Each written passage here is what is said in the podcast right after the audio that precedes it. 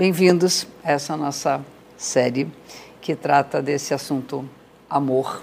E hoje a gente vai falar do último signo, que é Peixes, em relação aos encontros afetivos. Já estão aí postados de Ares a Aquário e então vá lá para ver como são os outros signos.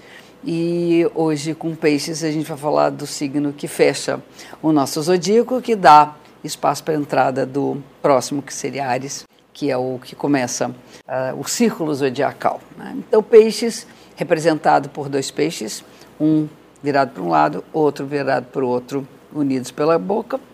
No fundo, diz que não tem nem começo nem fim. É um círculo ilimitado e que está em constante movimento. É um signo mutável. A vida é constante movimento, constante mutação. Né? E essa coisa da dualidade, né? Como é que é peixes no amor? Primeiro que a dualidade é presente e a tendência do peixes é entender que esses dois polos acabam se encontrando em algum lugar e que a gente vive uma profunda união. É o signo de peixe fala da união com o sagrado. Então, o amor para o peixes, no fundo, é alguma coisa sagrada. É a união com alguma coisa mais profunda, mais ampla, mais ah, mas tudo. Né? Essa ideia do todo é exatamente aquilo que a gente entende como sendo o último signo que reúne tudo no final da própria história. Né? Quando a síntese você diz assim, aqui é a conclusão e a gente entende como é que a coisa acaba.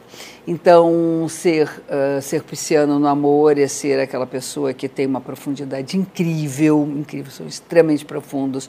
Ao mesmo tempo, a dualidade são abertos para o cosmos, né? vão lá no fundo do poço e depois elas abrem aquele coração para o mundo.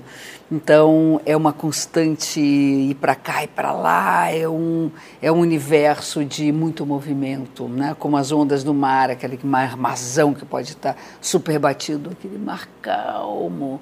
E o Peixes vive o amor exatamente assim. Nossa, quando vem aqueles tsunamis, quando vem aquelas emoções uh, que ninguém aguenta, aquela coisa que transborda a alma em momentos de uma paz, um momento que ele está ali e o amor passa como algo extremamente suave na vida, né? E viver com alguém assim é viver as emoções com muita intensidade, com essa densidade, com essa profundidade típica dos signos de água. Nós temos isso também muito nos signos de Câncer e Escorpião, mas Peixes é aquele que vai no fundo dos oceanos, aquele que vai lá nas fossas abissais e que quando entra naquela, naquele lodo, nossa, para sair de lá também é uma parada, né? Mas enfim, é, tem o lado da fantasia é, o amor é o constante sonhar. E eu digo que se você quiser manter uma relação com o pisciano, faça projetos.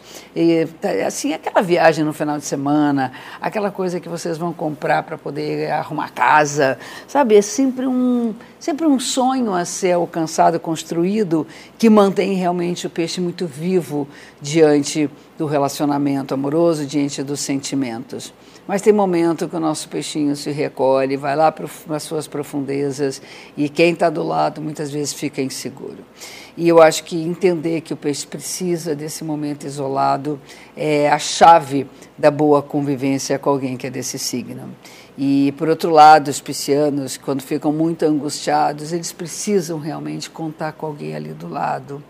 E esse alguém pode ficar quieto, não, não precisa ficar muito perguntando o que, é que você está sentindo, o que é está que que tá acontecendo. Ele nem gosta muito de falar, mas ele deixa muito claro que o universo dele naquele momento está sendo muito sofrido às vezes, que viver esse mundo é às vezes muito difícil para um pisciano. Ou ele está muito encantado com alguma história que ele quer manter ali, sabe, ainda muito quietinha para poder absorver tudo que, que aquilo representa. Mas ele precisa que alguém possa ali, que ele possa contar com aquele ser que está numa escuta, numa escuta silenciosa. Eu acho que o silêncio é uma das grandes coisas de um pisciano. E se ele for respeitado, aí prepare-se para longos papos, porque o peixe, quando fala, também fala pelos cotovelos. Porque tem muita coisa, porque visitou mundos muito misteriosos. Então, o Peixes de Amor é viver o mistério desse sentimento que eu acho que ninguém consegue explicar. A gente só consegue entender quando vive e vive na sua profundidade. É isso aí. Fica um grande beijo. Hoje eu concluo a série dos Astros de Amor e vamos pensar em outras coisas bacanas para a gente poder falar. Fica Um beijo até o nosso próximo encontro.